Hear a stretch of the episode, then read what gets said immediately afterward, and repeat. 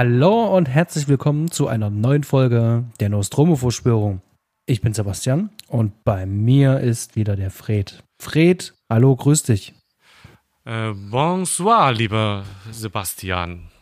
Willkommen zurück nach äh, viel zu langer Sommerpause und vielen mhm. Ereignissen, die zwischendurch passiert sind, zur Nostromo-Verschwörung. Mhm. Ja, schön dich zu hören. War eine lange Zeit. Ja. Und ähm, wie ihr, liebe Zuhörer, bestimmt ja mitbekommen habt, wir haben uns lange nicht äh, gemeldet. Die waren jetzt nicht ganz untätig gewesen. Ähm, mich konnte man ähm, beim Dominik äh, beim Kino 90 Podcast hören. Da haben wir über einen genau. ähm, Carpenter gesprochen, äh, Jagd auf einen Unsichtbaren. Genau. Die Gründe, warum wir lange nichts von uns hören lassen haben, waren bei dir Urlaub. Genau. Urlaub und Stress im Allgemeinen, haufenweise Corona-Ausbrüche in meinem Leben und äh, Schulanfang ist allgemein dann immer jedes Mal ein bisschen stressig. Das waren meine Gründe. Jetzt muss ich doch mal blöd fragen. Also du bist ja nur Berliner und in Berlin ist es ja nur so, da gibt ganz viele Menschen, die sich da treffen, um zu erzählen, dass es das nicht gibt. Jetzt sagst du mir, dass es das doch gibt. ähm. Also offensichtlich kommen die ganzen Sachsen, ne, wo ja, wo es de facto ja quasi kein Corona gibt mit euren dreieinhalb Fällen pro Tag. Mhm. Die kommen halt nach Berlin, wo es die Fälle tatsächlich gibt und wo eben unter anderem jetzt ich schon in meine Schule seit äh, die Schule ging irgendwann im August los. Mitte August, Anfang Mitte August und wir haben jetzt schon den zweiten offiziell bestätigten Fall und das zweite Mal Lehrer und Klassen, die in Quarantäne sind. Ja, bei mir, bei mir gibt's den Scheiß und äh, wir haben in Berlin, glaube ich, schon in den ersten zwei oder drei Wochen 30 Schulen gehabt, die betroffen waren. 30 Schulen, die von Corona betroffen waren.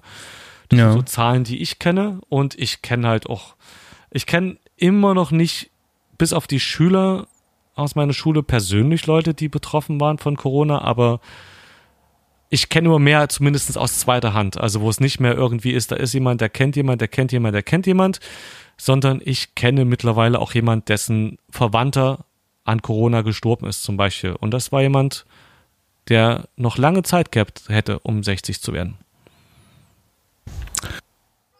Sowas ist natürlich traurig zu hören und ähm, schade, dass das natürlich dann ähm, bei solchen verblendeten Menschen da eben halt auch untergeht, dass man ja. das nicht hören will. Da kommt dann eher dann noch die gehässige Frage, ob mit ähm, oder wegen Corona. Ähm, naja, das äh, also wir wollen jetzt nicht zu politisch werden, aber erst letzte Woche wurde ja da nur so eine schöne Autopsiestudie gemacht, wo es hieß, bei den Leuten, die Corona hatten, sind 80 Prozent der Todesfälle auch wegen Corona. Von denen, die von den Todesfällen ich, mit. Ich, ich bin mir dessen um voll, voll, voll, zu droppen. Ja, ja, ich bin mir dessen auch voll bewusst und ähm, ähm, finde diese ganze Debatte ähm, einfach nur noch furchtbar. Aber das vielleicht äh, an einer anderen Stelle, wenn wir einen thematisch passenden Film vielleicht haben, der sich da anbieten würde. Ähm, irgend, genau, irgend so eine schöne Zombie-Apokalypse, da können wir dann noch ein bisschen drüber auslassen. Ja. Wir hatten ja, glaube ich, auch bei äh, ähm, diesen Science-Fiction-Film, den, ähm, den neuseeländischen, hatten wir auch schon das bisschen ähm, Quiet Earth. Ich habe jetzt zwar erzählt, warum es bei mir so lange gedauert hat. Aber du musst noch mal kurz sagen, was bei dir so los war in der Sommerpause. Ähm, ja, ähm, und zwar habe ich sehr, sehr, sehr, sehr, sehr viel zu tun gerade. Das ist sehr schön. Äh, kam aber auch sehr äh, ungünstig, unpassend natürlich auch noch mit einem Umzug. Also ich bin umgezogen. Ähm, und jeder, der mal mit einem kleinen Kind äh, umgezogen ist und mhm. die Tagesmutter, Schrägstrich, die Kita nicht offen hat in dieser Zeit, äh, weiß, wie anstrengend es ist. Und wenn man dann allerdings auch noch auf Dreh ist und zusätzlich aber auch noch Abgabetermine für laufende Projekte hat, also sprich normales ja. äh, äh Business Life und dann kommt der Umzug noch mit dazu und dann eben halt noch ein zusätzlicher Dreh noch mit rein, der sehr ähm, der sehr aufwendig war. Ähm, wir haben unter anderem mit ähm, Claudia Schmutzler gedreht. Ähm, vielleicht kennen ja auch einige, die noch ähm, als äh, Jacqueline von Gaudra Bigot. Ah. Hm. Genau. Und äh, bei diesem Projekt habe ich dort die Aufnahmeleitung und Regieassistenz gemacht und auch ein Stückchen die äh, Produktionsassistenz mit betreut. Und genau, das war natürlich sehr, sehr, sehr aufwendiges ähm, Projekt für einen Musiker das Musikvideo, aber es ist so ein High-End-Musikvideo. Mhm. mhm. und äh, relativ große Crew. Und schöne Erfahrung, aber dann direkt in den Umzug reingehen und dann die eigenen Projekte dann noch. Ähm, ich produziere gerade eine fünfteilige Reihe über äh, Kunst und äh, Handwerk im Leipziger Westen. Ist das das, wo du auf Facebook letztens diese Werkstattgespräche oder sowas veröffentlicht hast? Genau, das heißt äh, Made in Plagwitz, Werkstattgespräche und die produziere ich gerade derzeitig. Und mhm. die sind natürlich äh, ähm, bei dem Format von 14 Minuten, das ist natürlich wirklich sehr lang. Das heißt also, man muss ja viel Material produziert haben. Ähm, bestimmte Standards müssen ja auch eingehalten werden. Und äh, da sitzt man natürlich auch ein bisschen länger an der Postproduktion, ganz besonders zu auf, zum Auftakt. Das war jetzt die erste Folge, die wir jetzt äh, fertig gemacht haben. Und äh, da gibt es natürlich auch seitens äh, der Auftraggeber natürlich auch immer so ein paar Sachen. Okay, wir gucken, wie sich das entwickelt. Ähm, und wollen jetzt noch ein bisschen auf den Schnitt noch mit Einfluss nehmen und da mussten wir uns noch ein mhm. bisschen angleichen.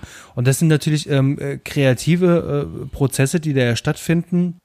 Während du aber gerade noch dabei bist, habe ich jetzt die richtigen Dübels eigentlich? Das Senk- oder Spreizdübel? Und habe ich jetzt die richtigen Schrauben? Und eigentlich habe ich da überhaupt gar keinen Plan von Handwerk, aber irgendwie musst du es halt machen. Ähm, ja. Ähm, und dann ist natürlich noch die Schwiegermutter noch zu Besuch. So. Hey, hey, hört ihr den Podcast? Hm. Ich habe, ähm, wir haben dann auch noch zusätzlich bei unserem Umzug unseren Fernseher eingebüßt, der ist kaputt gegangen. Nee. Und das, obwohl wir ihn separat getragen haben. Und jetzt habe ich sozusagen in diesen letzten sechs Wochen keinen Film gesehen. Also wirklich keinen Film gesehen. Und ähm, als dann so der Umzug so größtenteils durch war und wir wieder ähm, äh, miteinander gesprochen haben und den Film besprochen haben, fiel mhm. mir ein. Geschenkt ist noch zu teuer, The Money Pit das ist doch eigentlich genau der passende Film. Ähm, Gerade in so einer Umzugsphase, das ist ja. was Leichtes, das ist was Lockeres. Ich habe den ähm, in meinen Teenagerjahren das letzte Mal gesehen, gute Erinnerungen dran gehabt und war dann wirklich so, lass mal machen. Und genau, das machen wir jetzt. Meine Frage natürlich, ob du noch irgendwas Cooles gesehen hast. Ähm, ja. Hast du irgendwas Cooles gesehen? Ja, ich habe ein paar Empfehlungen. Ich weiß gar nicht, ob du die vielleicht schon getroppt hattest, aber was ich jetzt ganz neu gesehen habe, ich gehe mal nach hinten. Äh, in der Zeit, den letzten, den ich gesehen habe, der war tatsächlich im Freilichtkino, leider das einzige und wahrscheinlich auch letzte Mal dieses Jahr. Und zwar The Gentleman. Kennst du den? Nein. Unbedingte Schauempfehlung. Es äh, von Guy Ritchie. Ah, und ah, alles klar, dann. Hm? Du weißt dann welche, ne? Im Grunde mhm. genommen so in dem Stil, wie man es von Guy Ritchie auch erwarten würde, so äh, nicht in, ganz in dem Milieu wie Snatch, glaube ich, aber vom Feeling ähnlich. Und äh, wunderbar, wunderbar gespielt. Also Matthew McConaughey, Charlie Hannon, ähm, Colin Farrell, äh, äh, Hugh Grant, großartiger Hugh Grant, glaubt man gar nicht. Äh, wunderbarer Cast, wunder, geile Story, wunderbar inszeniert. Es macht einfach nur Spaß, dem Film zuzuschauen. Äh, dem Film, dem Cast, dem Film zu folgen. Also ganz oben in der Empfehlung. Äh, dann äh, lasse ich ein paar schlechte Sachen weg. Und was ich davor gesehen hatte auf meinem Heimkino, Knives Out, den hast du, glaube ich, gesehen, ne? Mm, Mit, ähm, Mr., Mr. James Bond auch unbedingt schauen. Ganz klare mhm. Empfehlung. Also das sind beides Filme, die auch, beides sehe ich gerade exakt die gleiche Wertung bei IMDb haben von 7.9 und das spricht für sich. Also genau so sind die Filme. Es ist eine wahre Freude, diese Filme zu schauen. Unbedingt sehen ähm, und dann äh, ein kleiner eher Insider-Film, äh, Insider-Tipp, The Disaster Artist. Das sagt dir wahrscheinlich gar nichts. Der Titel sagt mir irgendwas, und aber ich kann es gerade nicht einordnen. Von und mit James Franco. Ähm, und zwar nach einer, und das glaubst du während dieses, diesen Film schaust, glaubst du es nicht nach einer wahren Story. Ich gucken dir an. Also das ist eher, es ist ein Indie-Film. Mhm. Und es ist, ist eher in Richtung Kultfilm vom Prinzip her. Ne? Also es ist ein Film, also in einem Film, wo du das Gefühl hast, wenn man den, das könnte ein Kultfilm werden. Okay. Weißt du? So, der einfach das Potenzial dazu hat. Äh, ich möchte, mehr möchte ich nicht droppen. Das sind drei unbedingte Schauempfehlungen. Mhm. Wie sieht es denn bei dir aus? wie gesagt, ähm, ich habe ja nicht viel sehen können, aber, Aber. letzte Woche Freitag ähm, war ich dann im Kino ähm, und habe mir den aktuellen Christopher Nolan Tenet angesehen. Wir waren in der wir waren in der Innenstadt auf jeden Fall ähm, im äh, in einem nicht so großen äh, Cine ähm, Schieß mich tot, ähm, sondern wir waren wirklich in so einem klassischen Kino, das heißt also in Omu geschaut zur besten Mhm. Sendezeit. Oh, gut. Und also ich würde nicht sagen grandios, aber das war auf jeden Fall ein, ein großes Ereignis, der Film. Und ähm, ich habe ihn mir komplizierter und schwieriger vorgestellt, aber die Mechanismen von Nolan, ähm, wenn du es einmal raus hast, wie, wie, wie, wie er es strickt, sozusagen, sein, sein, sein Plot halt, ähm, da macht es halt auch äh, Spaß, weil du dich da ein bisschen drauf fallen lassen kannst. Ähm, Im letzten Drittel äh, drückt er dann auch nochmal ordentlich aufs Gaspedal und hat ein paar ziemlich äh, verrückte Action-Szenen noch, noch mit drin. Ähm, sehr turbulent, ähm, sehr zackig. Ähm, nicht sein bester, also in meinem persönlichen Ranking, aber ähm, durchaus sehenswert und empfehlenswert. Und das ist vor allem auch ein Film, der wahrscheinlich bei jedem Mal äh, sehen noch ein bisschen mehr wächst, weil er eben halt auch so viel äh, drin ist, weil er so viel zu bieten hat. Im Übrigen, das erste Mal seit wirklich einer langen Zeit, ähm, jetzt mit Ausnahme jetzt von Dunkirk, ein hervorragender Kenneth Branger als Antagonist. Aber was für einer. Also, das Oh. war grandios. Und ähm, ich war auch äh, total ähm, überrascht, ähm, dass Robert Pattinson mitspielt. Ich hatte es gar nicht auf dem Schirm. Und er brilliert auch in diesem Film. Also es war ähm, eine Freude, auch ihm zuzusehen. Und der Hauptdarsteller, ich musste tatsächlich hinterher erst nachlesen, ähm, ist der Sohn von Denzel Washington. So. Hui. Und der hat das äh, ganz souverän gemacht und ähm, die Figur ist auch ganz äh, ähm, speziell auch angelegt. Ähm, also die anderen ähm, spielen ihn schon an der Wand und trotzdem bleibt er irgendwie hängen. Das war irgendwie eine ganz, ähm, ganz wunderbare Mischung. Ähm, wirklich starker Film und äh, kann ich tatsächlich empfehlen. Steht auf jeden Fall auf meiner Wunschliste und wenn es irgendwie geht, werde ich mir den auch im, äh, im Kino anschauen. Bitte. Bitte, danke. Äh. Freue mich schon drauf. Also, und es deckt sich auch, was du sagst, mit allem, was so gehört habe. Also sehenswert, aber nicht der beste. So stelle ich mir es vor. Also ein Film, der von Anfang bis Ende dich in Kinosessel drückt und dich beschäftigt. An der Stelle möchte ich gerne mal unbedingt mal eine Empfehlung aussprechen und zwar für Markus ähm. Schmidt Junior. Äh, der hat ja die, äh, seinen Kanal die Filmanalyse Analyse und der hat äh, ein aktuelles Video ähm, zu ähm, Tenet gemacht und noch ein zweites Video, ähm, was sozusagen äh, Tenet ausgelöst hat, wo es ähm, darum geht, wie wir heutzutage Filme wahrnehmen und wie diese auch rezipiert werden. Und das kann ich nur ans Herz legen. Ähm, weil da wird auch mal ein bisschen mit äh, unseren Sehgewohnheiten auch aufgeräumt und ich finde, er äh, hat es sehr schön auf den Punkt pointiert Mhm. gebracht. Ähm, Empfehlung auch hier, ähm, ich werde es unten in die Shownotes mit reinhauen. Super macht das Ähm, Genau. ja. Okay, äh, Markus Schmidt Junior, muss ich den kennen? Er ist eben halt ähm, ähm, wirklich sehr guter, geschätzter F äh, Filmkritiker. Ähm, er ist sehr detailliert, ähm, er nähert sich ähm, aus ähm, verschiedenen Blickrichtungen. Also gerade äh, so eine soziologische und auch politische Sicht halt auch mit drauf. Das finde ich schon, finde ich sehr wichtig, weil es das heute so in der Form nicht mehr gibt. Ich habe das Gefühl, dass Kritik sich so im Großteil nur noch in Wertungen abspielt und ähm, nach Gefallen richtet und nach Klickzahlen. Und ähm, mir fehlt dann eben halt auch so eine ähm, schöne äh, differenzierte Sichtweise. Also richtig eine klassische Kritik, wo man eben halt auch zwei, dreimal diese Kritik lesen muss, um sie überhaupt erfassen zu können. Hm? Ähm, und genau sowas bedient eben halt. Das ist sozusagen noch alter Schlag, bloß eben halt von einem jungen Menschen gemacht halt. Und ähm, an der Stelle vielleicht auch ähm, noch ein anderer Postka äh, Podcast zu, empf ähm, zu empfehlen.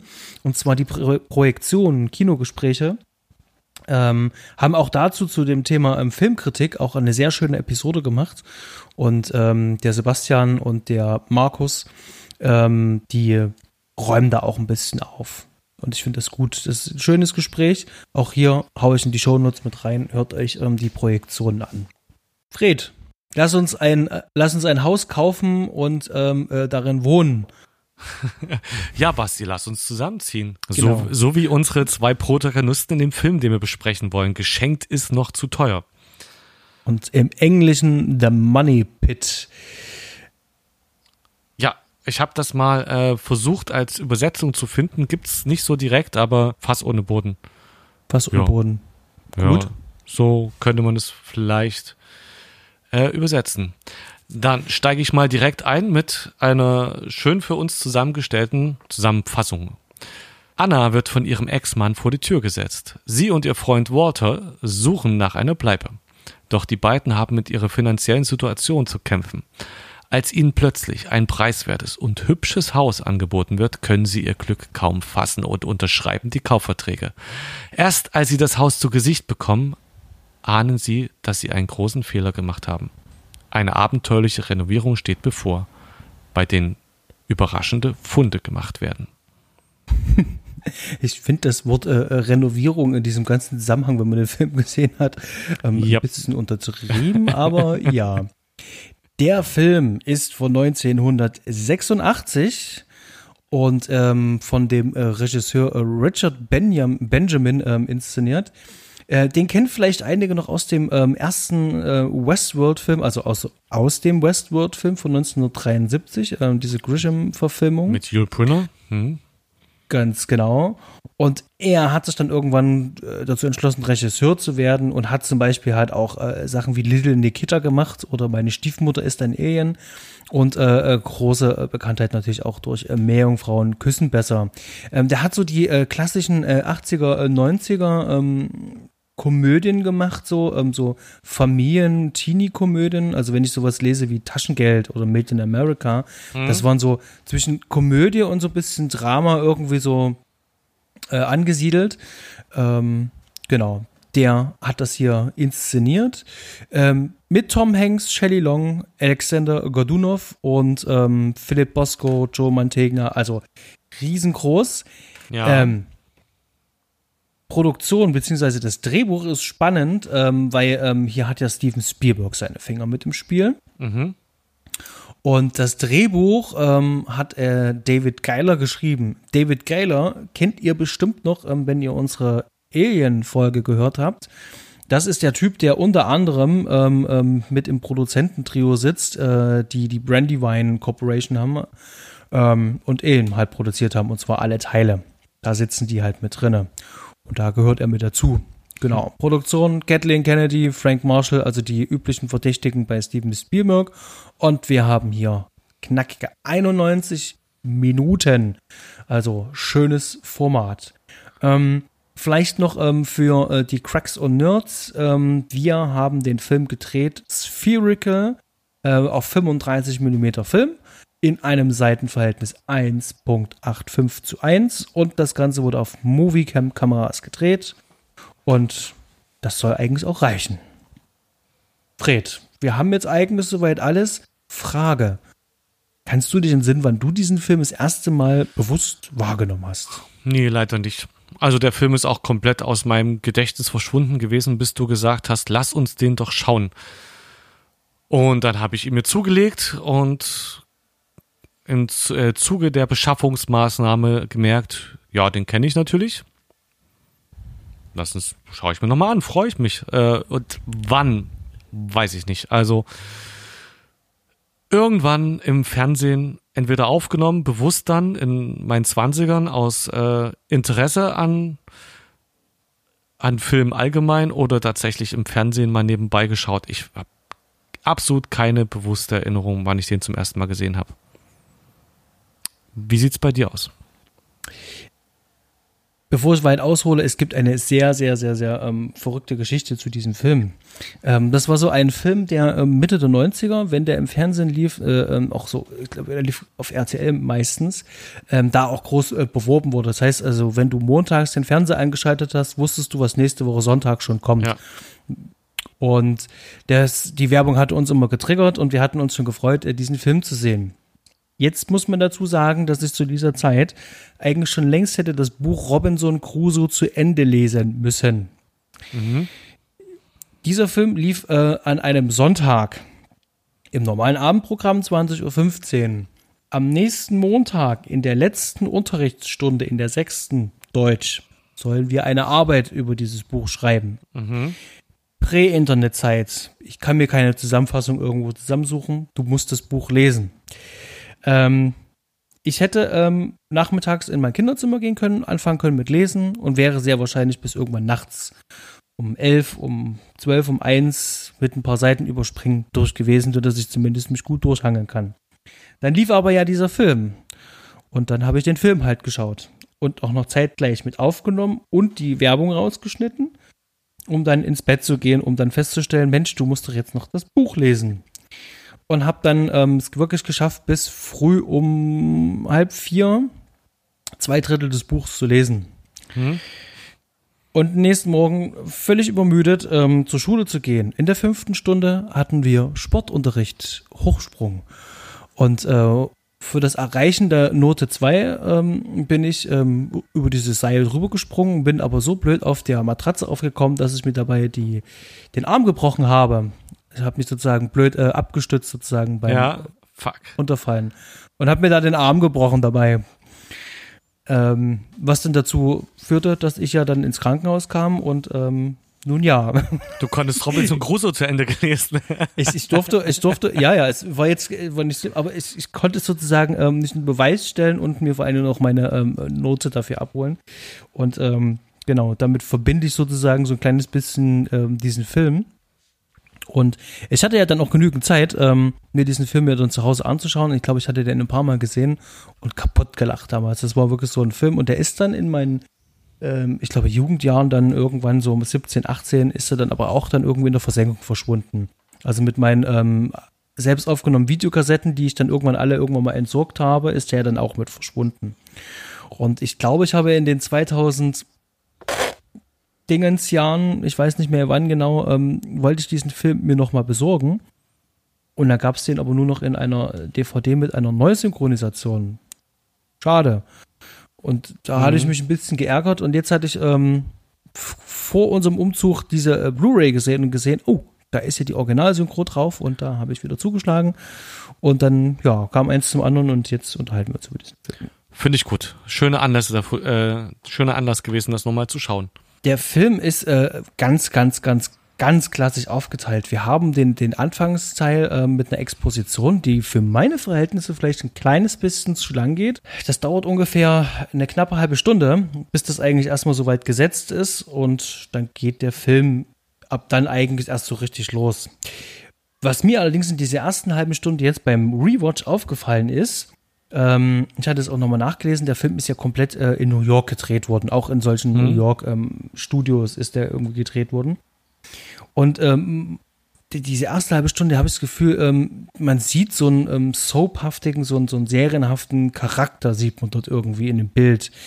Und ist auch ganz merkwürdig ausgeleuchtet und äh, ganz viel mit Schlagschatten gearbeitet. Das heißt also, ich mhm. habe sozusagen eine, ein hartes Licht, was einen harten Schatten wirft. Und das ist untypisch. Und irgendwann habe ich das dann, weil es auch im weiteren Verlauf des Films ähm, auch verwendet wird, ähm, auch äh, raus, für mich zumindest rausgelesen, dass das von dem Regisseur ein Stilmittel ist. Würde ich gerne später nochmal drauf kommen. Mhm. Aber merkte mal harte Schatten.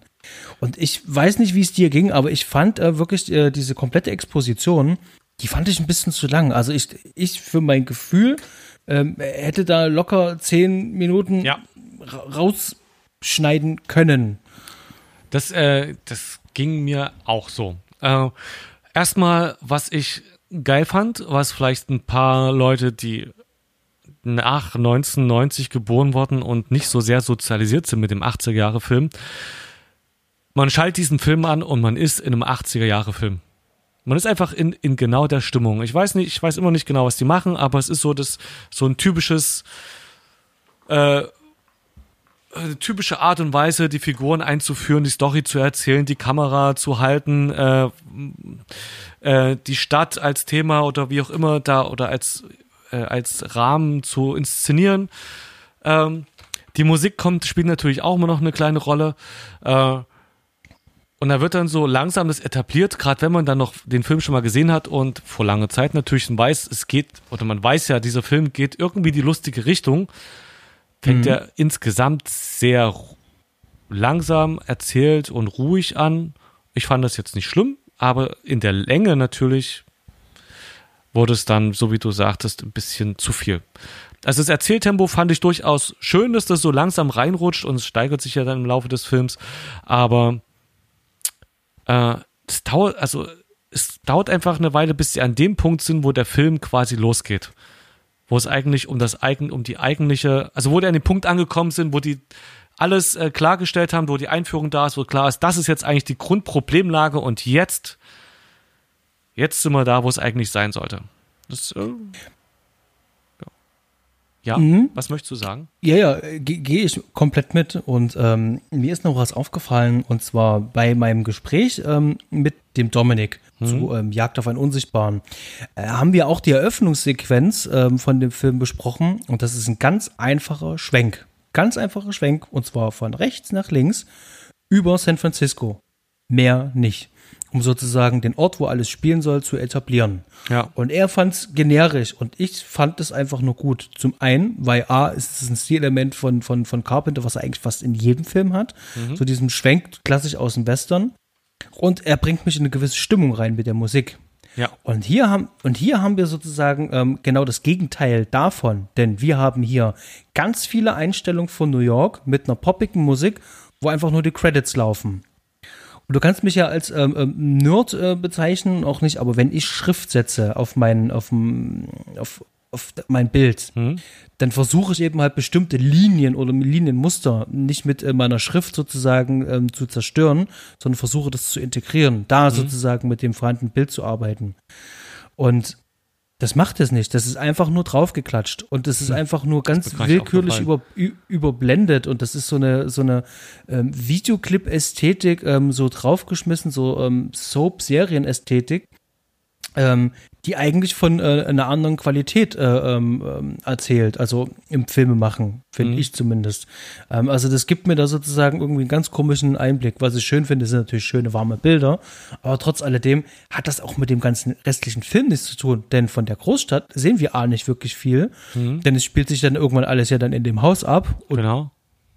Und, und da habe ich dann gemerkt, so okay, ähm, mh, hm, irgendwas, irgendwas, irgendwas haut noch nicht ganz hin und gerade so in dieser ersten halben Stunde, ähm, was haben gesagt, es ist auch insgesamt zu lang und da habe ich so das Gefühl, dass äh, sich äh, der Regisseur da ein ganz kleines bisschen, ähm, ich, ich würde nicht sagen, aber ich glaube, die Produktion hat gesagt, achte ein bisschen auf die Zeit. Wir müssen die 90 Minuten voll kriegen.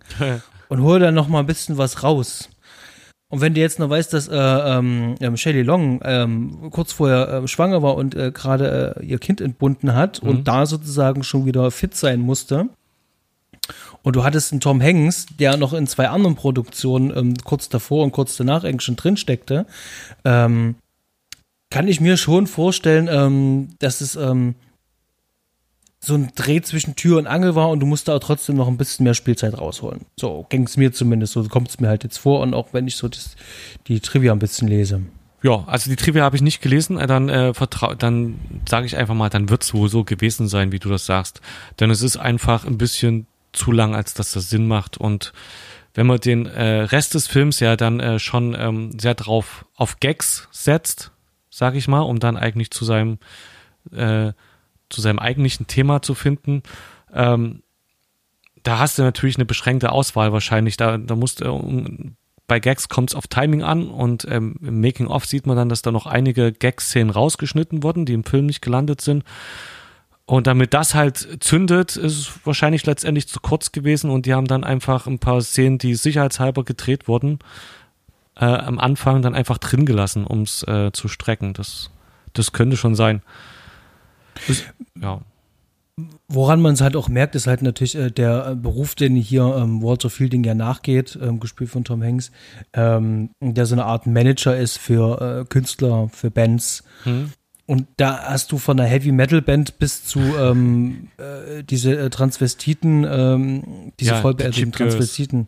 Ja. Genau, die sich in Meryl Streep Girls umbenennen wollen und ähm, im, im Deutschen äh, sagen sie sowas wie, wir wollen uns um benennen in ähm, dicke Bräute. Nee, Quatsch, die heißen dicke Bräute und wollen sich umbenennen in rosa Bürstenschweine oder irgend sowas.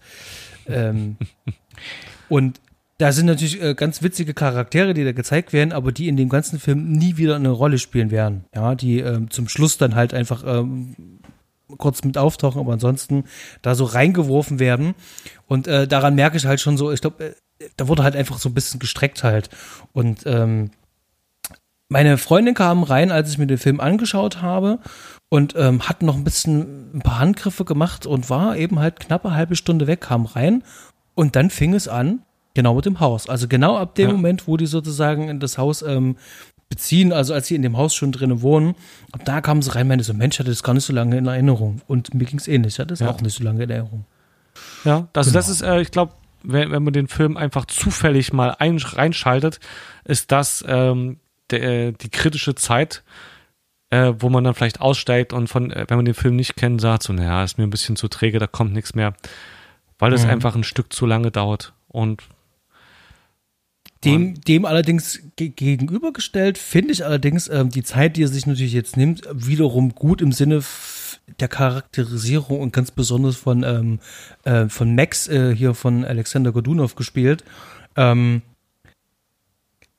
das ist so, ähm, ich musste wirklich so lachen, ähm, als ich ihn gesehen habe in seiner Mimik, in seiner Gestik und ähm, die Art und Weise, wie er sich ausdrückt und was er dann halt sagt. Mhm. Also das ist so ein ganz ähm, ähm, zynischer und ähm, sarkastischer, äh, nein, sarkastisch nicht, das ist wirklich eher zynisch und ähm, so abgeklärt. Charakter und das macht halt einfach wirklich echt Spaß, ähm, wie er vor dem Orchester da halt steht und äh, das so äh, subtil beleidigt. Ich, äh, der spielt auch so schön überdreht. Eigentlich hat es mich schon fast ein mhm. bisschen, also so, äh, so ein auch typische, ach, typisch 80er Jahre Art, bestimmte Figuren äh, zu etablieren, so klamaukig überdreht. Ich habe mich auch ein bisschen an Hudson Hawk erinnert, wo ähm, Dings da Bumster, der auch so äh, überdreht, ähm, agiert. Wie heißt er? Reagiert, meinst du Richard E. Grant? Ja. So, so, so nicht so schlimm wie dort, äh, aber mhm. so, äh, das ist halt eine Person, wo du denkst, den, den, sowas trifft man nicht im wahren Leben. Ich meine, ich, ich weiß aus eigener Erfahrung, dass es, es gibt Leute, die so tatsächlich sind, so theatralisch. So die Person gibt's, aber es ist eben so ein, vom Prinzip her denkt man sich, so, so Leute gibt's gar nicht. So ist wirklich eine, eine Kunstfigur, hat man das Gefühl. So ein, äh, ja, es einfach, es macht Spaß, den zuzuschauen, wie der äh, da in seinem Akzent spricht. Das ist ja, ich, ich weiß gar nicht, wo der eigentlich herkommen soll, ähm, der aber der, äh, der Schauspieler ist ja ein Russe, ne? Er kommt aus Russland, ja, das haut schon hin. Ja, ist einfach schön. Und da diese langen blonden Haare, das ist auch, also von, der hat eine echt schöne Wirkung. Das macht Spaß, dem zuzuschauen. Das, der ist eigentlich sogar am Anfang der einzige, der so ein bisschen das, äh, da schon einen kleinen ähm, Komödienfaktor mit reinbringt. In mhm. dieser Einführungssequenz, während die anderen beide einfach so liebespärchenmäßig agieren. Was ich äh, interessant fand, ist ähm, das Gefälle äh, vom Alter zwischen Tom Hanks und Shelley Long. Er war damals 29 und sie 36. Das habe ich jetzt auch äh, ja von den Schauspielern mitgekriegt. Ein, mhm. ein bisschen Fällt im Film aber jetzt echt, ja, findest ja. du? In, also ich, ich, betone auf ein bisschen. Also es war jetzt schon so, also Tom Hanks wirkt einfach wahnsinnig jung in dem Film. Und da der ja auch im Gegensatz zu Shelley Long immer noch sehr präsent ist und man einfach sein mhm das aktuelle Gesicht von Tom Hanks wirklich auch präsent hat, mhm. wirkt er, ich, also ja, 20er, ich, wenn, wenn, du mir gesagt, wenn mir gesagt hätte, der wäre in dem Film 19 gewesen, hätte, hätte ich es dir auch abgenommen. Und sie wirkt halt ein bisschen reifer. Äh, so um die 30 halt irgendwie, finde ich, sieht sie eben aus. Ja. Äh, Genau. Viel, viel geredet jetzt über diesen Anfang, über den wir im Detail gerade gar nicht wirklich geredet haben, aber nee. lass uns skippen, lass uns bei ungefähr Minute 30 äh, einsteigen. Ähm, die haben jetzt ein Haus gekauft und äh, das Haus war sportbillig. Mhm. Und es muss einen Grund geben, warum. Und ähm, ab jetzt fängt sozusagen ein Slapstick-Feuerwerk an, ähm, wo ich selber überrascht war, dass ich, ähm, als ich ihn gesehen habe, ähm, ich musste auch teilweise prusten vor Lachen. Ich wusste zwar genau, was passiert, aber da, da sind Sachen dabei. Ähm, es, es, es geht wirklich los. Er will versuchen, eine Tür zu reparieren und ähm, er repariert diese Tür und ähm, dann fliegt die Tür dann aber, nachdem er sie repariert hat, ähm, komplett aus dem Rahmen raus. Er versucht zu klingeln und dann explodiert da noch irgendwas und so ganz viele Kleinigkeiten. Ja, so eine Art Treppe. Charlie Chaplin-Humor äh, ist das eigentlich schon. Ne? Es geht was komplett ohne, ohne Ton funktionieren würde. Da könntest du diese typische ähm, Charlie Chaplin Musik im Hintergrund laufen haben, alles noch ein bisschen schneller abspielen lassen. Da hättest du genau das gleiche Feeling. Ähm, bisschen Slapstick und Artistik. Und ich glaube, jetzt blüht Richard Benjamin richtig auf. Der blüht jetzt richtig auf. Der hat sich das, und wir beide haben ja diese Mini-Doku, wenn man das so mhm. nennen kann. Also für mich ist das eigentlich nur so ein Promotion-Clip ähm, ähm, ja, ja. eigentlich nur gewesen.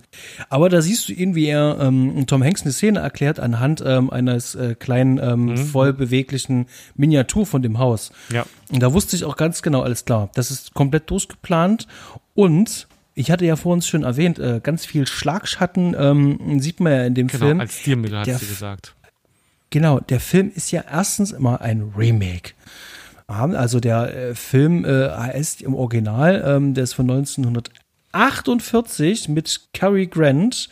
Wir alle äh, lieben und mögen ihn. Oh ja, auf jeden und, Fall. Ähm, Mr. Blandingus builds his dream house und bei uns übersetzt nur meiner Frau zuliebe.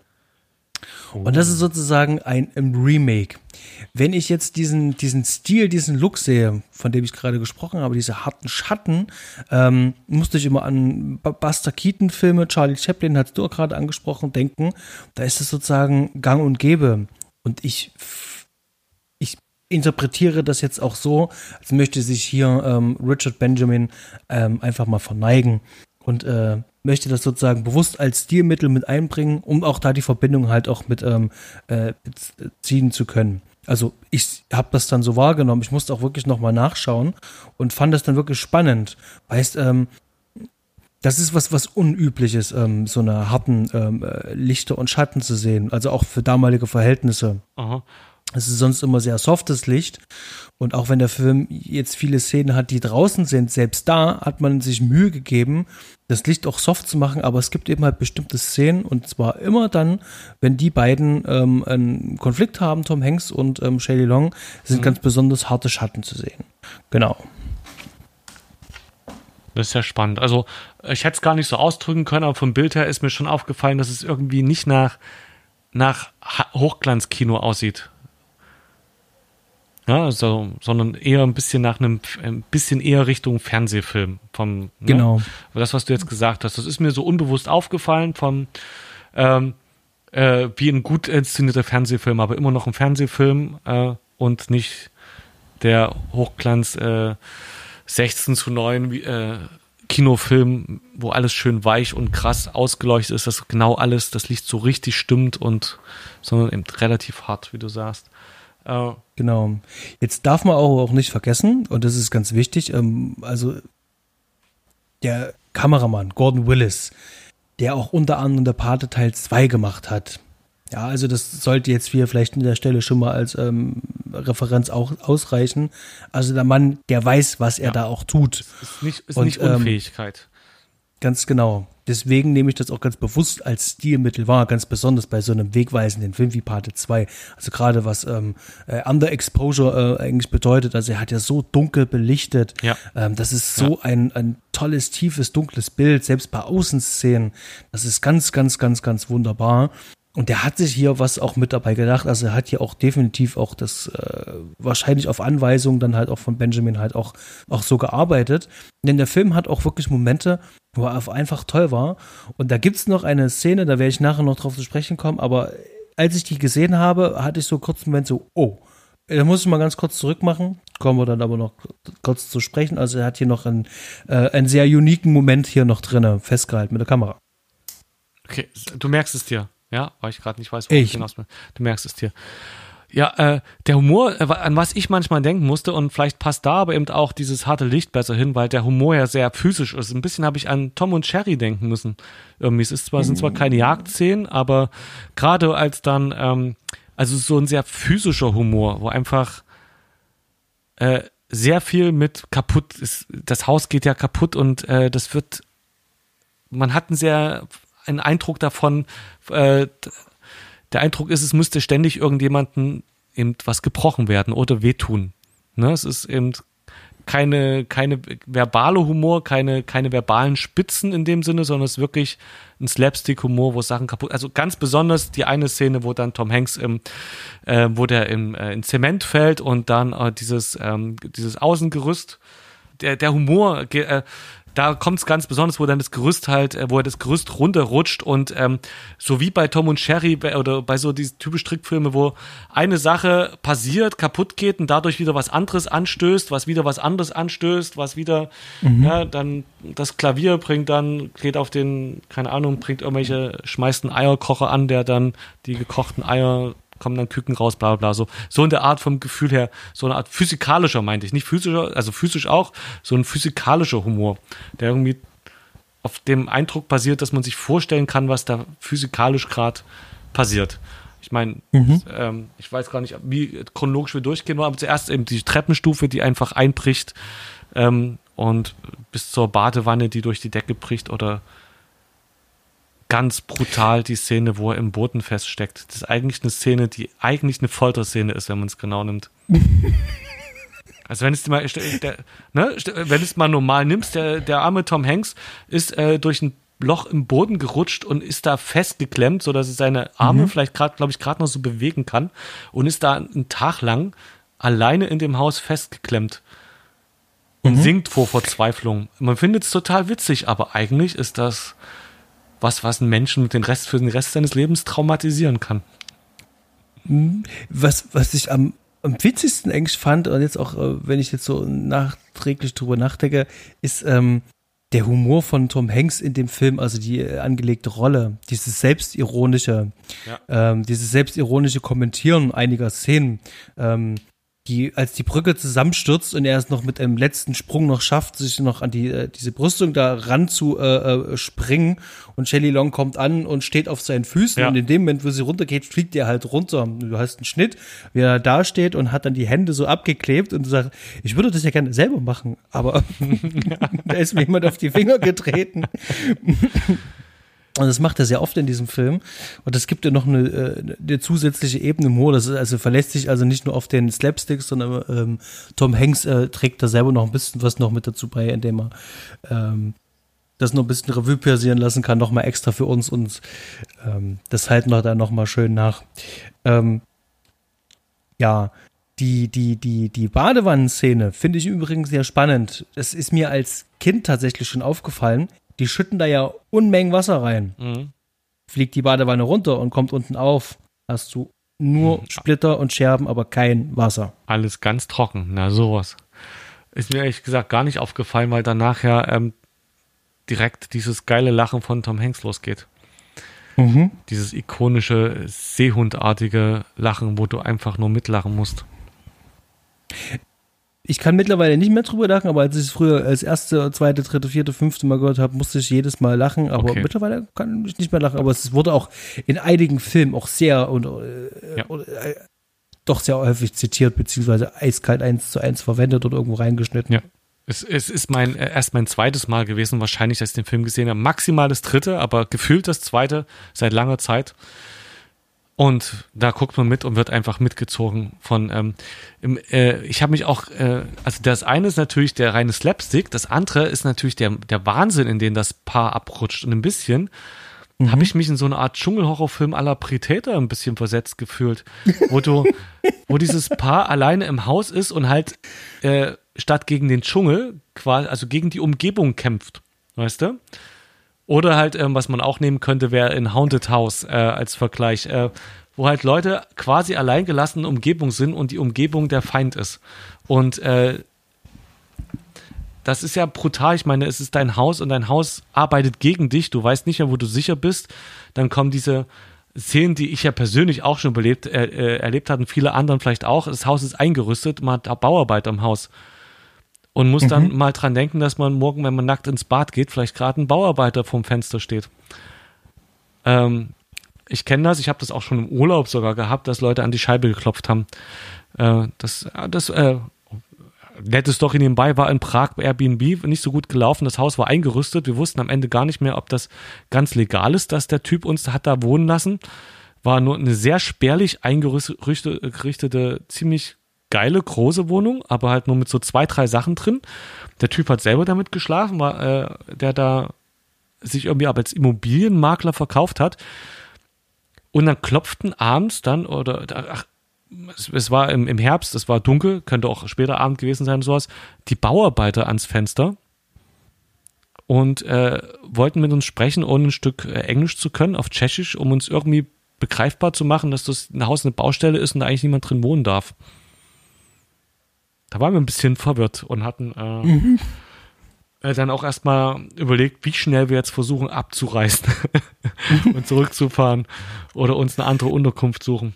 Ja, das ist halt äh, das ähm, so ein Haus und das gerade der Ort, wo du schlafen möchtest, da möchtest du ja das Gefühl haben, eine gewisse Sicherheit zu haben. Mhm.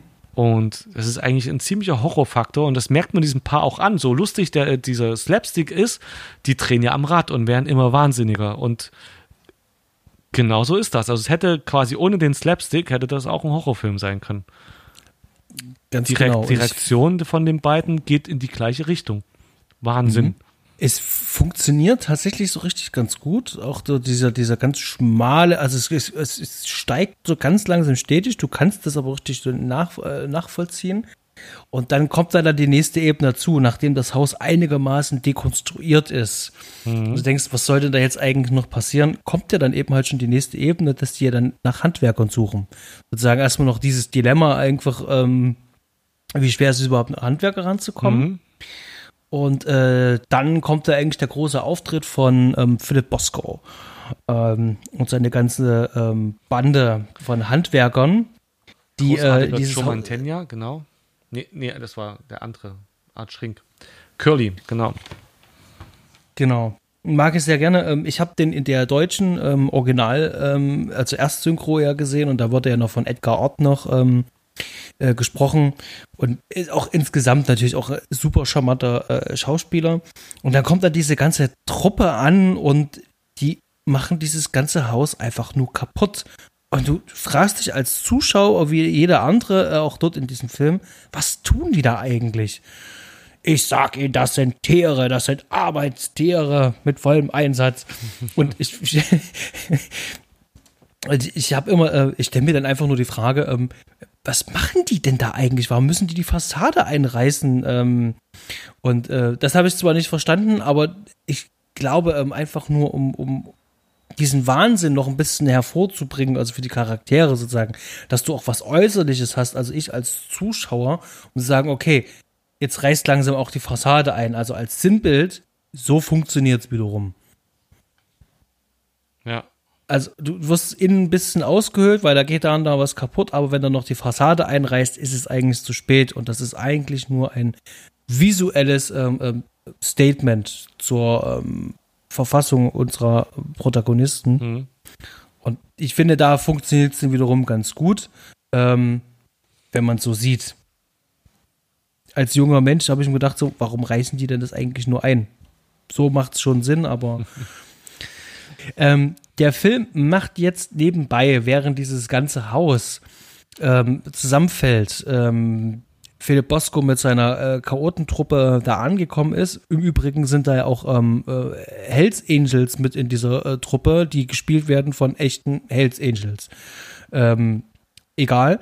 Auf jeden Fall mhm. ähm, gibt es dann sozusagen noch ähm, einen, einen Zusatzstrang. Denn die ähm, Anna, die ist ja ähm, in einem Orchester, wo ja auch ihr Ex-Mann oder noch Mann in dem Fall, ähm, ja der Dirigent ist, ist ja noch mit drinne und versucht ihm natürlich, ähm, um noch ein bisschen an Geld ranzukommen, denn so ein Haus, äh, Reparatur kostet ja Geld, versucht jetzt noch alte Sachen zu verkaufen.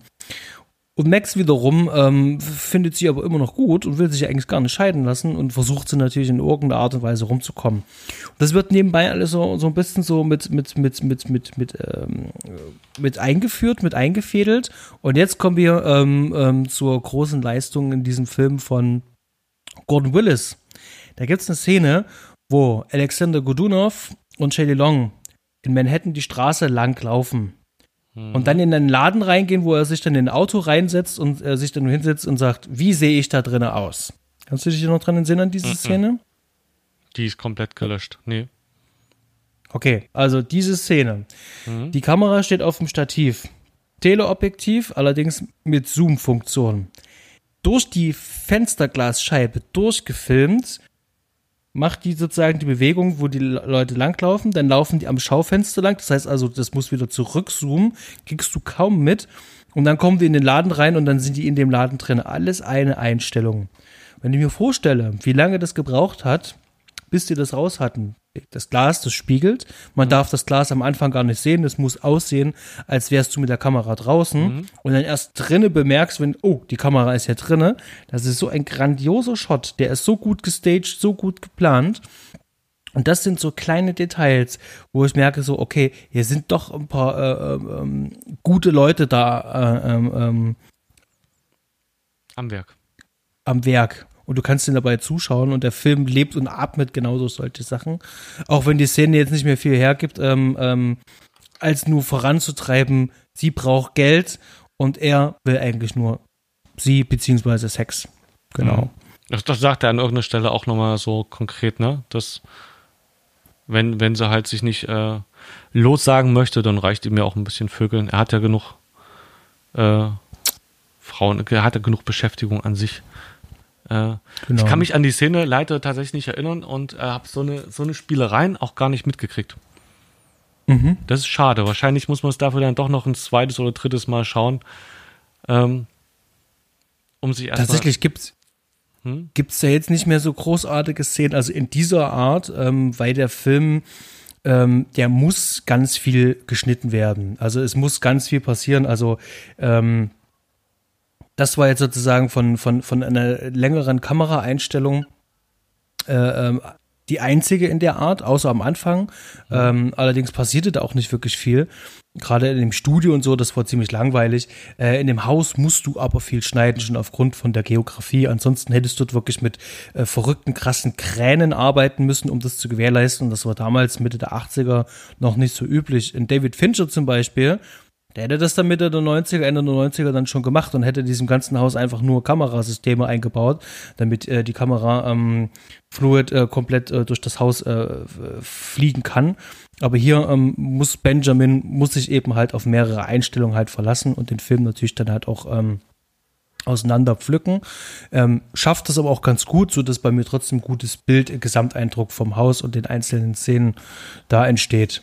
Genau. Der Film nimmt dann irgendwann eine dramatische Wendung oder ein Punkt, denn ähm, die Shelly ähm, ähm, verbringt eine Nacht bei Max. Na, hat die Schnauze voll von zu Hause, will mal essen, will mal duschen und sowas und ähm, zu viel getrunken. Und nächsten Morgen erzählt Max ihr einfach so, oh, ja, wir hatten gestern einen schönen Abend und ähm, sagt ihr mehr oder weniger indirekt, ähm, dass sie wohl miteinander geschlafen hätten.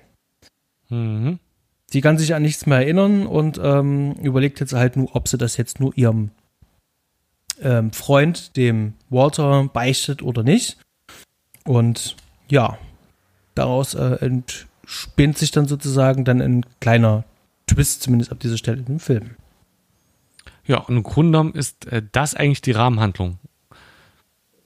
Also das ist, äh, wenn du als Genre musst du auf jeden Fall die Romantik mit angeben, denn das Haus, das Slapstick, Slapstick, das ist zwar die eigentliche Action und das, was uns als, äh, als Zuschauer die meiste Freude bereitet, aber die Einbett, also das Ganze ist halt eingebettet in den, es ist eine, ist im Grunde genommen ein klassischer Liebesfilm, wo es die Entwick um die Entwicklung einer Beziehung geht und um die Höhen und Tiefen, die die nimmt und die Entwicklung, wo die von einem lockeren, wir leben mal ein bisschen zusammen und vögeln rum Pärchen hin zu einem Pärchen geht, das erst zusammenzieht, sich äh, beim Zusammenziehen halt äh, beim Zusammenlegen die Höhen und Tiefen durchmacht, dann äh, eine Krise kommt gegen Ende des Films und sich letztendlich da wieder zusammenrauft. Und im, wie es bei einer Rom-Com so halt ist, mit einem Happy End logischerweise, anstatt mit dramatischem Einbruch mhm. oder Selbstmord. Du hast es ja jetzt gerade äh, schön zusammengefasst. Äh, was jetzt alles passiert. Ähm, da sind noch ein paar Kleinigkeiten noch mit drinne, die erwähnenswert sind, äh, wie zum Beispiel halt auch dieser Running Gag, der sich da durchspinnt mit äh, den zwei Wochen. Also ja, sprich, genau. ähm, egal wie, wann man fragt, wie lange wird das alles dauern, es dauert immer zwei Wochen, das ist sehr schön. Genau. Und ähm, jetzt kommen wir ähm, trotzdem zu, zu so einem Punkt, einem Film, da bin ich auch jetzt bei dem, beim, beim, beim Rewatch jetzt drüber gestolpert und da wollte ich euch fragen, wie das für dich war. Das ist so äh, die Motivation für den Charakter. Fürs Drehbuch brauchen wir das. Wir brauchen irgendwas, das jetzt kippt. Sprich mhm. also, sie beichtet Walter, ähm, dass sie fremdgegangen ist. Mhm. Und er macht ihr dann natürlich Vorwürfe und am Ende ist sie sauer auf ihn, weil er ihr das nicht verzeihen kann. Mhm. Und macht dann halt dicht. Ich habe das als ähm, Kind, Jugendlicher nicht wirklich verstanden und ich stelle mir jetzt eine andere Frage. Es ist natürlich schön, ähm, von einem äh, gerade weiblich emanzipatorischen äh, Blinkwinkel heraus betrachtet, das zu sehen, ähm, dass es eine sehr schöne Komponente ist und äh, ich das gut finde, aber die Art und Weise, wie es dargestellt ist, die ist trotzdem noch falsch. Und ähm, es funktioniert für mich nicht. Also dieses, ähm, ich bin jetzt wütend auf dich, weil du mir nicht verzeihen kannst, das ist nicht stark genug, dass ich das jetzt ja. sozusagen ähm, äh, abnehme. Und ich finde, das ist äh, ähm, der Schwachpunkt sozusagen in dieser Dramaturgie. Ja. Das ist, äh, das ist nicht glaubwürdig. Also man, die, sie hat dadurch die Sympathie des Publikums auch nicht auf ihre Seite. Im Grunde hat sie äh, den moralischen Fehler begangen und äh, der geringere, dass er ist, dass er erst verspricht, ich bin, du kannst mir sagen, was du willst und du kannst mir auch direkt genau das sagen. Er nimmt es ja schon vorweg, das kannst du mir sagen, ich werde nicht böse sein, dass er dann doch böse ist. Ist auch ein moralischer Fehler, aber der wiegt natürlich wesentlich schwieriger als, äh, wesentlich weniger schwierig als das, was sie da begangen hat, äh, oder denkt begangen zu haben, ähm, dass sie fremdgegangen ist. Und ähm, das, da ist das ist nicht nachvollziehbar und auch also es kommt auch von ihr nicht es, ich habe nicht das es kommt irgendwie mädchenhaft von ihr rüber fand ich in dem Moment und nicht so dass ich es wirklich ernst nehmen kann als ernsthaften Grund sondern bei mir äh, ich habe hab das eher als so eine Art Trotz empfunden mhm. ne, es kam eher so wie rüber ähm, ich schieb das jetzt als Grund vor um diejenige sein zu können die böse ist und nicht äh, weil sie ernsthaft sauer sein könnte es ist nicht nachvollziehbar ging mir genauso mhm. Genau. Und natürlich ähm, ist es natürlich auch so ein, äh, so ein ganz furchtbares Frauenbild, was der auch gezeichnet wird. Es, es tut mir leid, äh, hier ist jetzt Tom Hanks sozusagen mhm. der, der, der reine äh, äh weiße Held. Ähm, der sich hat nicht zu Schulden kommen lassen äh, und jetzt auch noch ähm, dafür ähm, angekreidet wird, dass er jetzt sauer wird. Und ähm, sie hat sozusagen als äh, Figur komplett verloren. Ja? Ähm, sie die ist ja die Schlampe, die Hure, wird sie auch, äh, beschimpft er sie ja, glaube ich, sogar auch. Also ja. im Deutschen sagt er, äh, du Hure. Ja, der sagt Bitch und, im Englischen, glaube ich auch, ja, doch. Genau. Und ähm, selbst wenn sie ja, und das ist ja auch der Fall, selbst wenn sie nicht fremdgegangen ist, steht sie trotzdem am Ende trotzdem nicht gut da. Genau eben halt wegen dieser ganzen Aktion. Und ähm, das mhm. ist so ähm, Abzug in der B-Note und das äh, finde ich tatsächlich auch mit ähm, den ähm, schwächsten und schlechtesten Punkt am gesamten Film, den ich den da auch wirklich ankreide. Okay, ich voll mit. Der, äh, der Anfang, auf dem wir so lange ein bisschen jetzt rumgehackt haben, der auch ein bisschen zu lang war, das ist was, was man durchaus so schmerzen kann. Das ist eben wahrscheinlich bloß fünf Minuten zu lang, wenn es hätte wahrscheinlich gereicht, wenn es nur so ein paar Minuten, also es war ja nicht, hat sich nicht extrem gezogen, es war so ein bisschen zu lang. Damit kann man leben, die Stimmung ist trotzdem da und vielleicht funktioniert dann das Gagfeuerwerk gerade noch äh, besser, weil man vorher so ein bisschen in langsamere Stimmung reingekommen ist und eben die Figuren, so wie du es gesagt hattest, äh, erstmal ein bisschen etabliert waren. Mhm. Und dann kommt der Hauptteil des Gagfeuerwerks und dann am Schluss, wie gesagt, dieser, dieser komische Twist mit dem Fremdgehen und dann äh, böse sein, weil äh, es einem nicht verzeiht, verziehen wird, da sackt der Film ein bisschen ab.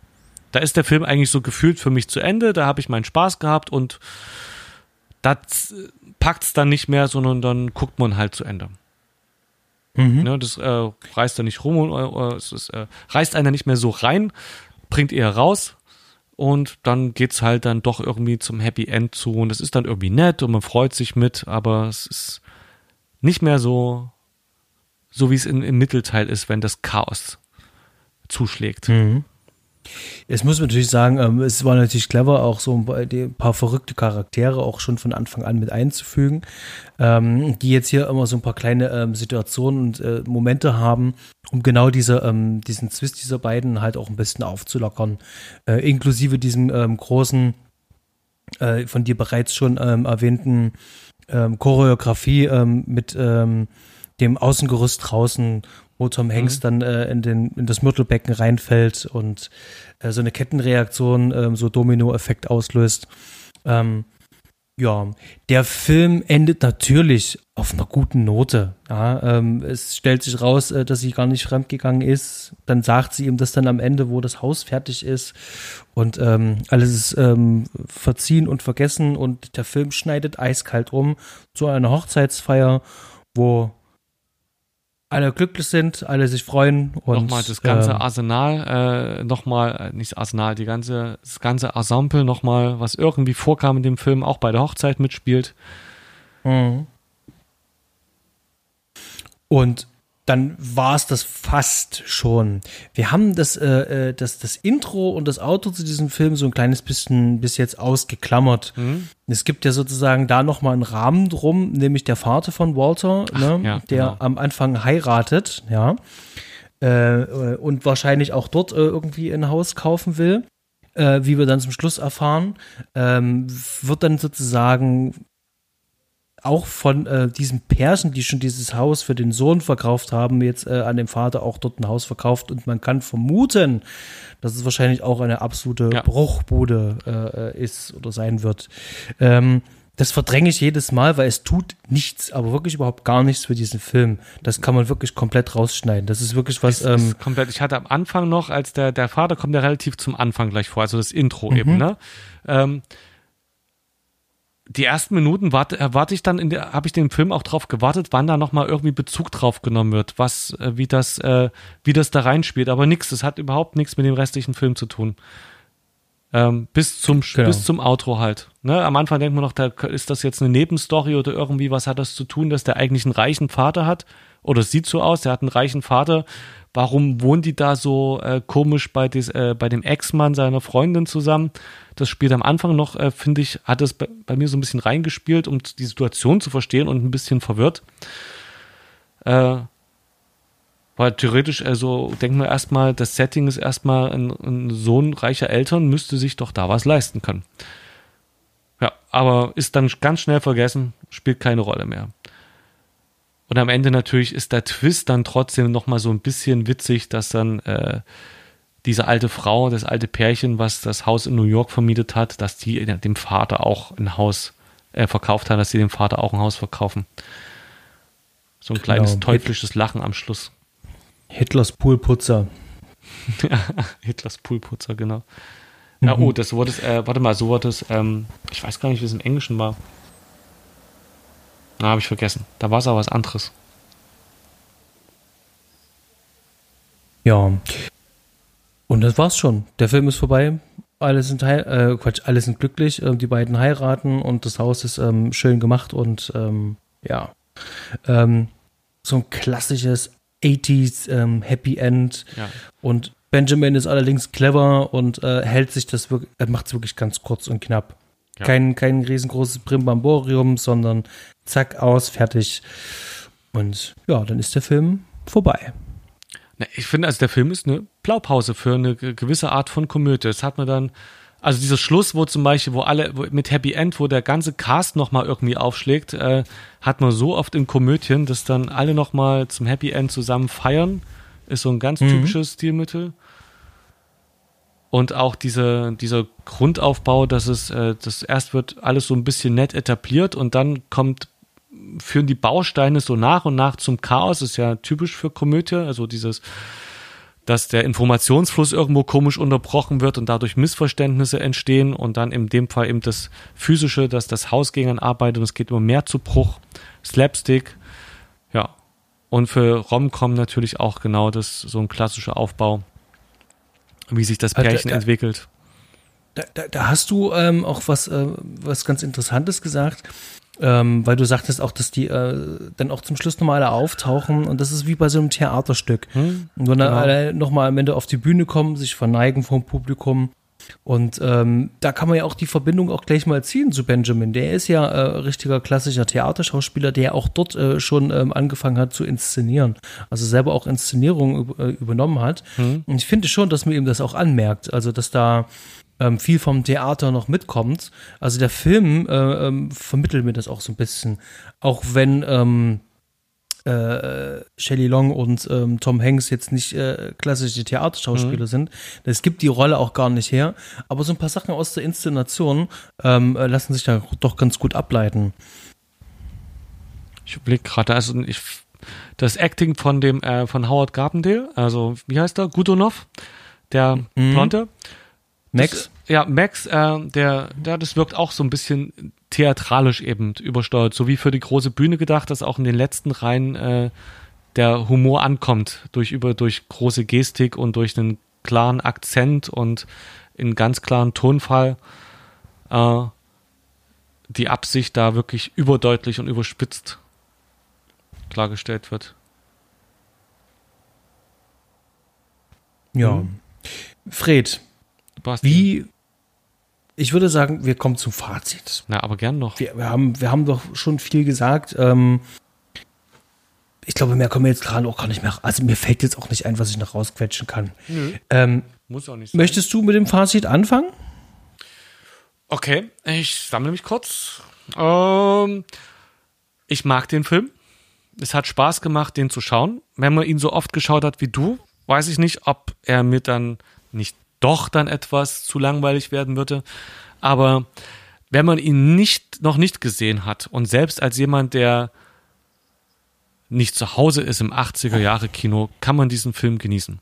Das ist für mich so ein richtiger Sonntagnachmittagsfilm. Man hat gerade entweder direkt nach dem Frühstück oder zum Frühstück, wenn man noch so eventuell leicht verkatert, aber auf jeden Fall müde im Bett liegt und ähm, am besten mit der Freundin da schön den Kaffee schlürft und ein Brötchen isst und dann den Film dazu schaut oder so im Sonntagnachmittag ähm, nach dem Sonntag, nach dem Mittagsspaziergang, um die um den schweren ähm, Rinderbraten zu verdauen, dann klatscht man sich dann so aufs Sofa und guckt diesen Film und hat einfach Spaß. Ohne den mhm. Anspruch, ein Kunstwerk zu sehen, aber schon mit dem Anspruch, dass man gut unterhalten ist und sich einfach freuen kann, also mit dem Film mitgehen kann. Trotz der kleinen Schwächen, die wir da gesagt haben, ist es einfach, allein der Anfang ist für mich Sonntagnachmittag, so dieses 80er Jahre Feeling, wie der Film da reinkommt, die Musik, das ist einfach so ein, oh ja, schön, jetzt gucke ich diesen Film. Jetzt bin ich drin und es wird schon lustig werden. Und genauso ist es dann auch. Macht Spaß. Es ist nicht übel vorhersehbar, aber trotzdem auch nicht keine großen Twists, so dass man kann sehr leicht folgen und sich am diesem Film erfreuen bis zum Schluss. Mein Fazit. Schön. Kann ich ja fast gar nicht mehr viel ähm, noch hinzufügen. Ähm, mich begleitet der Film zwar eine sehr lange Zeit, aber ich habe ihn auch sehr lange nicht gesehen. Ich habe mich jetzt sehr gefreut, ihn wiederzusehen. Und ähm, er funktioniert erstaunlicherweise auch noch sehr gut.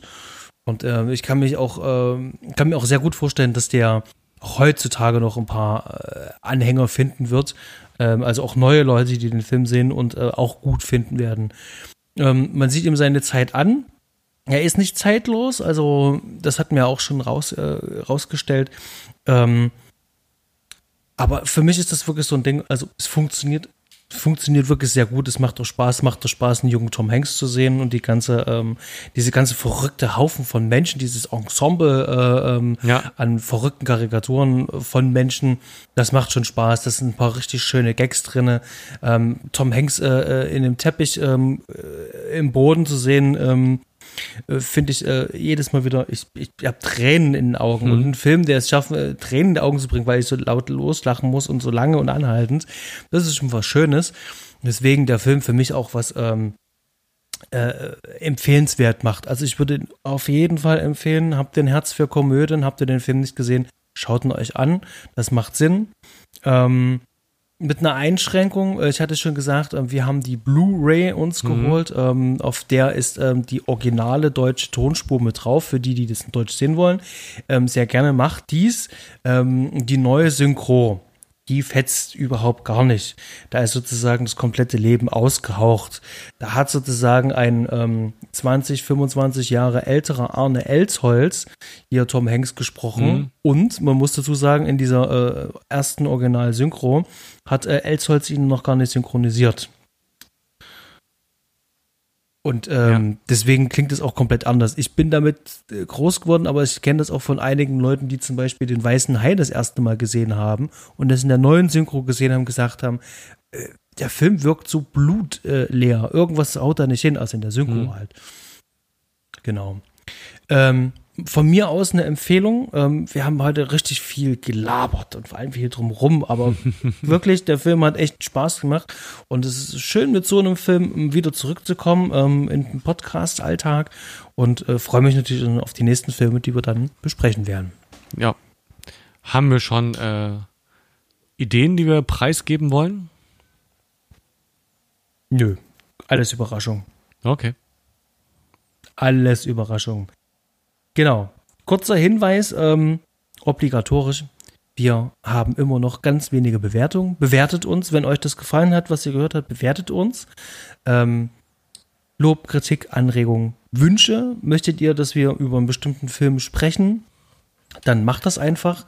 Ähm, die Kanäle kennt ihr, Twitter, ihr könnt uns eine E-Mail schreiben, ähm, Facebook sind wir da. Und ähm, ja, ihr könnt uns vielleicht auch äh, eine Flaschenpost ähm, oder mit dem Baumhaustelefon anrufen. Das ist alles kein Problem. ähm, lasst äh, uns gerne wissen. Ähm, wir werden auch nicht zu Spenden aufrufen, haben wir nicht vor.